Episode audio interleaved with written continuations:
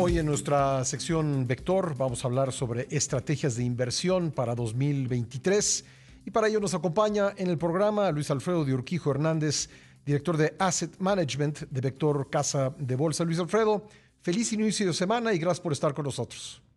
Muchísimas gracias, Pascual. Pascal, igualmente para todos, muy buenos días y buenos días a todo el auditorio. Como siempre, un gusto estar con ustedes. Eh, Luis Alfredo, ¿cuáles son eh, pues las principales expectativas para la economía y los mercados para este año? Bueno, después de un 2022, eh, un año complicado dominado por el deterioro de las expectativas en materia de inflación y una marcada desaceleración económica, las expectativas para este año que eran desfavorables han ido mejorando un poquito. Por el lado de inflación, se alcanzó el pico a finales del año pasado y ha iniciado un proceso de descenso, aunque todavía es poco clara la velocidad y los niveles que se llegarían a alcanzar en los próximos meses. Eh, esta situación, o lo importante de esta situación, es que se permitirá la estabilización de las políticas monetarias restrictivas que venían adoptando los bancos centrales, poniéndose fin al ciclo alcista de tasas de interés e incluso abriéndose la posibilidad de que hubiera un descenso de tasas hacia el final del año.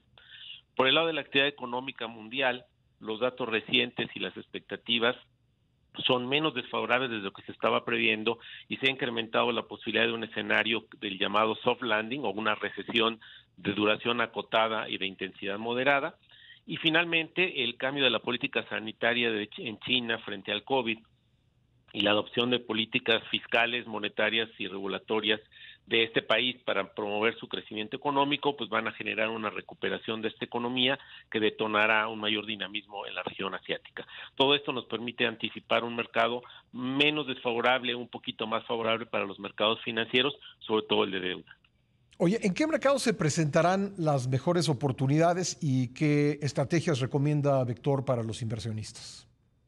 Un cambio muy importante de este año es que mientras que en buena parte del 2022 tuvimos rendimientos reales negativos en las tasas de interés en muchos países, porque la inflación creció tanto que superó a las tasas de interés, en el 2023 veremos el caso contrario, ¿no? Una situación de tasas reales positivas, donde las tasas de los instrumentos de deuda de corto plazo se mantendrán en niveles altos y muy competitivos por una buena parte del año, superando los niveles de inflación.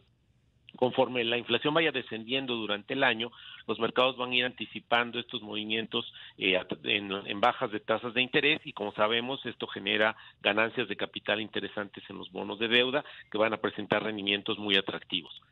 Por el lado de renta variable, eh, las expectativas al cierre del año pasado para las utilidades corporativas estaban muy negativamente influenciadas por un sentimiento de recesión probablemente fuerte.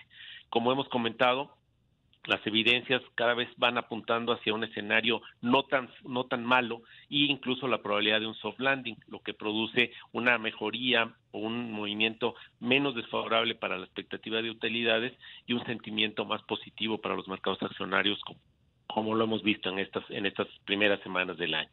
De igual forma, al bajar las tasas de interés, la presión sobre los múltiplos del mercado, sobre las valuaciones de los mercados, se reduce y esto permite una revaluación de los mismos. Y finalmente, por el lado de las monedas o de los tipos de cambio, el movimiento relativo de tasas en Estados Unidos, subiendo menos que en otros países, eh, ha generado que se debilite el dólar y como sabemos esto apoya a, varias monedas y a muchos mercados accionarios, principalmente de los mercados e-, emergentes.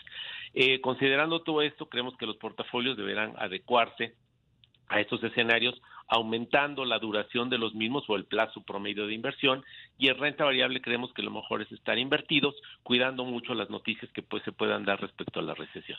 Oye, ¿qué recomendaciones tendrías para estructurar los portafolios eh, este año y en qué productos, Luis Alfredo? Bueno, como, como siempre, lo recomendable para los inversionistas es que tengan estrategias muy diversificadas, muy selectivas y muy acordes a su perfil de riesgo. Conforme a lo que acabamos de, comentar, creemos que los portafolios deben mantener una posición básica o estructural con una alta proporción en instrumentos de deuda de corto plazo que les permitirán atrapar los elevados niveles de tasas de interés prevalecientes. Adicional a esta posición, creemos que es bueno ir tomando gradualmente posiciones en instrumentos de mayor plazo, especialmente en las coyunturas en que haya rebotes de tasas de interés. Y finalmente, por el lado de, las, de renta variable, creemos que es importante diversificar las carteras, teniendo una mayor exposición geográfica hacia Estados Unidos, China y mercados emergentes, principalmente en la región de, Asia. ¿no?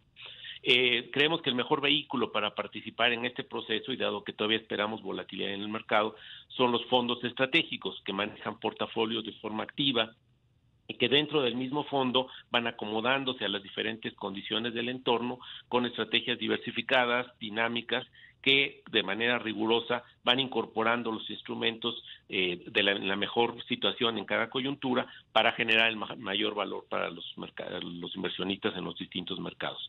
Para el caso de deuda, nosotros estamos recomendando nuestro fondo Income, que hace este proceso buscando la mejor selección de plazo, tipo de instrumento y tasa de interés, y para renta variable nuestro fondo equity que busca la mejor combinación de mercados, sectores y emisoras para obtener el mejor rendimiento para los inversionistas. Pues eh, Luis Alfredo, gracias por eh, comentar estas recomendaciones eh, con nosotros. Me restaría preguntarte dónde los puede localizar nuestra audiencia. Con todo gusto, Pascal. Estamos a sus órdenes en varias formas de contactarnos, telefónicamente en número 8000 Vector, en nuestra página www.vector.com.mx, en nuestras 18 oficinas eh, presencialmente en las distintas ciudades del país, en Twitter como arroba Vector Análisis, en YouTube como Vector Media TV y vía Facebook como Vector Casa de Bolsa. Pues eh, ahí está Luis Alfredo de Urquijo Hernández, director de Asset Management de Vector Casa de Bolsa. Te agradezco mucho que nos hayas acompañado esta mañana y te deseo una excelente semana. Igualmente, muchísimas gracias a todos, muy buenos días y que tengan una excelente semana.